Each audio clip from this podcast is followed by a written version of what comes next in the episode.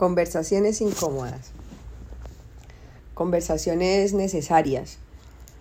Hay veces surgen programadas cuando nos sentamos a hablar y hay veces surgen en el momento, en un momento de tensión, en el que hay que solucionar algo que, que nos molesta. El otro día pasó que en casa estamos teniendo un problema con uno de los perros él, no sé, creemos que es la raza, pero también, eh, no sé si es algo de personalidad. El caso es que esos perros se han ido y han venido de Tailandia. Tienen sus camas, sus abrigos cuando les hace frío, sus mantas para el frío, sus chalecos para que no se mojen. Nos los llevamos de vacaciones Mm, también como para darle también un poco de vacaciones a, mi hijo que tiene 19 años, entonces, y también para que los perros al estar en la ciudad, pues ellos necesitan naturaleza y, y no los llevamos. Entonces, son perros que son amados, protegidos, si en algún momento se les ha pegado algún cate, se les ha gritado cada vez, todos hemos ido integrando el respeto y esos perros ya no reciben ni un cate en la cabeza cuando hacen algo que comerse mierdas en la calle o whatever. El caso es que Pumba ha cogido de que le da por mearse en los sofás. Entonces nosotros empezamos a colocar unos plásticos que teníamos para eso, pues para que no los mee. Hmm. Pues él después de esta semana que estuvo de vacaciones en la playa, que sale, que se la acaricia, que tiene su sofá para dormir, que él decidió mear los sofás, pero con la intención de mearlo. O sea, él ya sabe que si mea encima del plástico no pasa relativamente nada, pero que si mea el sofá, entonces busco la manera de mover el plástico para mearse en el sofá. Entonces cuando llegamos, después de haber salido solamente, de haber estado solamente tres horas solo, me encuentro yo con eso. ¿Qué pasa? Mi pareja es eh, una de las personas más tranquilas que, yo conozco y, creo que eso es lo que me eh, llevó a amarlo y, a enamorarme tanto de él que él eh, busca siempre el lado de, mantener la, paz y la calma. Entonces, no quería que me enfadara ni nada, y yo me enfadé. Y, y, empecé a alzar la voz por, con Pumba, o sea, eh, no, porque estaba enfadada de que, de que no, no se le pusiera un remedio ¿no? energético al perro porque no se le pone freno, o sea, él al momento se le sigue tratando normal, se le... Entonces eso tampoco está bien, o sea, los animales también contribuyen a, la energía. El caso es que eh, él lo único que defendía era que yo no me enfadara porque no sé qué, porque para aquí, para allá. Entonces al principio yo empecé a sentirme culpable porque tenía razón, o sea, eh, desde su punto de vista, tiene razón, no hay que estarse enfadando tanto por las cosas, no hay que... Pero si tú ya estás cansado de decir lo mismo, de estar llevando encima una carga que te está pesando, sí tienes derecho a enfadarte y a gritar. Es que estamos en un, en un momento en el cual la invalidación de los sentimientos es impresionante y le llaman sentimientos a cosas que no son sentimientos. Entonces hay que tener mucho cuidado porque hay que aprender a respirarnos. Entonces en ese momento en que yo me estaba sintiendo totalmente invalidada y muy pequeñita, respiré y fui capaz de explicarle que él no se enfadaba y no gritaba porque él no era el que iba a limpiar ese sofá y no lo había limpiado ya tantas veces. Que él no se estaba sentando a darse cuenta cómo estos perros estaban volviendo nuestros dictadores, que no hemos tenido un hijo dictador porque no lo hemos permitido, porque se le ha puesto límites, se le ha puesto obligaciones respecto siempre a la edad que va creciendo y estamos permitiendo que estos perros nos vuelvan en unos esclavos, donde si no se hace su santa voluntad, aquí eh, eh, todo, todo, todo él es un problema, porque entonces es, eh, según él es, no le tenemos paciencia, pero ¿qué, ¿qué, más le tengo que dar a este perro?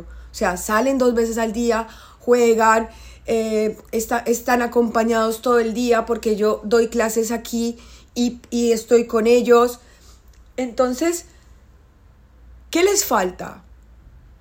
Y entonces estaba esto generando también un problema con Santiago, porque Santiago me decía también que siempre se le llamaba la atención a él, porque si Benito, por ejemplo, Benito se está volviendo también muy impertinente, entonces come y quiere seguir comiendo, y como, y como estás comiendo y como que te obliga. Entonces dije, estábamos como regañando a Santiago porque Santiago se estaba enfadando con él, pero es que él tiene razón, yo no tengo por qué estar aguantando un perro que ya se le ha dado de comer que me esté molestando y esté llorando y esté molestándote para darle más de comer. Hay que aprender. Y Santiago me hizo darme cuenta, y a través de eso que pasó, me fui dando cuenta que estos perros se estaban volviendo en nuestros dictadores, porque no, por no hacerles daño, porque no se sientan mal, porque no lloren, pero qué mal se van a sentir si tienen todo lo que necesitan. Lo que quieren es ir ganando terreno. Entonces hay que empezar a tener cuidado con este tipo de cosas, porque de pronto, por el nombre de querer hacer el bien, de que los demás se sientan bien, termino yo sintiéndome mal. Y esto es lo que no puede seguir pasando. En forma particular en mi casa, mi pareja se dio cuenta de eso, porque yo se lo dije, le dije, yo vamos a ver, cariño, eh, eh, explícame tú qué sentirías si cada vez que tú llegas a la cocina, que la has dejado limpia, llegas y está hecho una mierda. Pues quieres matar a la persona que no tiene esa precaución de darse cuenta que cuando tú llegas lo que necesitas es una cocina limpia. ¿Por qué? Porque es infame, tío. Porque si tú la has dejado limpia, tiene que estar limpia cuando tú llegues. Eso, eso es lo, que, lo mínimo que se llama respeto. Pues si tú permites eso, yo no lo voy a, yo no lo voy a permitir con, con mi perro en mi casa. Él no lo permite, yo no lo permito. ¿Por qué? Porque es un abuso. Yo le estoy dando todo lo que le tengo que dar a ese perro, no le falta de nada, de nada. O sea, está tomando colágeno para que no le vayan a doler los huesos más adelante. ¿Qué me estás contando? Se van de vacaciones, me fui a vivir a Tailandia y me los llevé, me vine de Tailandia y me los traje. No, y con las personas está pasando lo mismo. Me doy cuenta de eso todo el tiempo. Por no discutir, por no pelear, hay una persona que se calla, pero siéntate, no hay que discutir, de pronto no hay que gritar, simplemente hay que dejarle claro a esa persona que, vale, sí, no hay que discutir, pero es que eso no está bien, es que eso no se hace así, es que eso es por otro lugar y tú tienes que ver mi punto de vista, porque no solamente el tuyo es el válido.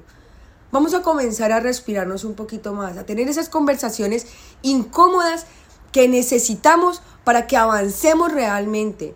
Y sobre todo, yo lo digo de corazón, para que puedas vivir en paz, porque si no el desasosiego con el que se vive es insoportable. Porque yo me hubiera quedado callada ayer ante eso que pasó y me hubiera quedado todo el día hoy y todos los días comiéndome la cabeza porque estoy aguantando a unos perros que no tengo por qué aguantar. Mientras que de esa manera él se dio cuenta que sí, que sí había que ponerle un remedio energético, que sí hay que enfadarse con ellos, de pronto no ponerse a chillar, pero sí hablarle fuerte, darles un, castigo como fue ponerlo a dormir en el pasillo con su cama sin pasar frío, pero solo, ¿por qué? Porque se ha portado mal, tío, porque no lo ha hecho bien. Y yo no tengo por qué estar aplaudiendo algo que se está haciendo mal.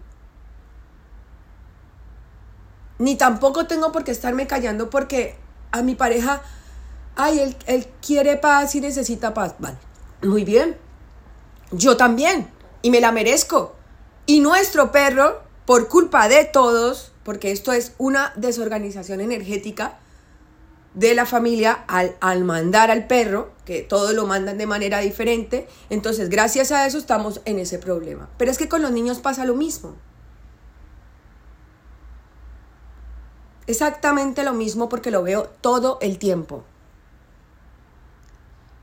Luego vienen que hay que llevarlo a psicólogos que no sirven de nada, vengan a gastar dinero, vengan a gastar dinero y los niños peor. ¿Por qué? Porque lo que tienen que hacer es aprender, hacer ejercicio, alimentarse bien, que haya movimiento mental y físico, arte, todo eso pero sobre todo con amor y límites, porque a mí me pasa lo mismo con mi perro, yo lo tengo súper equilibrado, hace deporte, juega, come bien, estoy pendiente de él, pero si me dejo pasar y que él me mande, aquí mandan los perros, porque ha sido así, entonces no me quiero yo imaginar los que tienen niños. Empezar a tener conversaciones incómodas para poder estar tranquilos, porque el estar aguantando y el estar callando, os lo puedo asegurar, que lo único que os deja son insatisfacciones y depresiones de caballo. Conversaciones sanas, conversaciones incómodas para poder tener relaciones sanas. Entonces vamos a decirle conversaciones sanas en vez de conversaciones incómodas. Conversaciones sanas para poder tener relaciones sanas.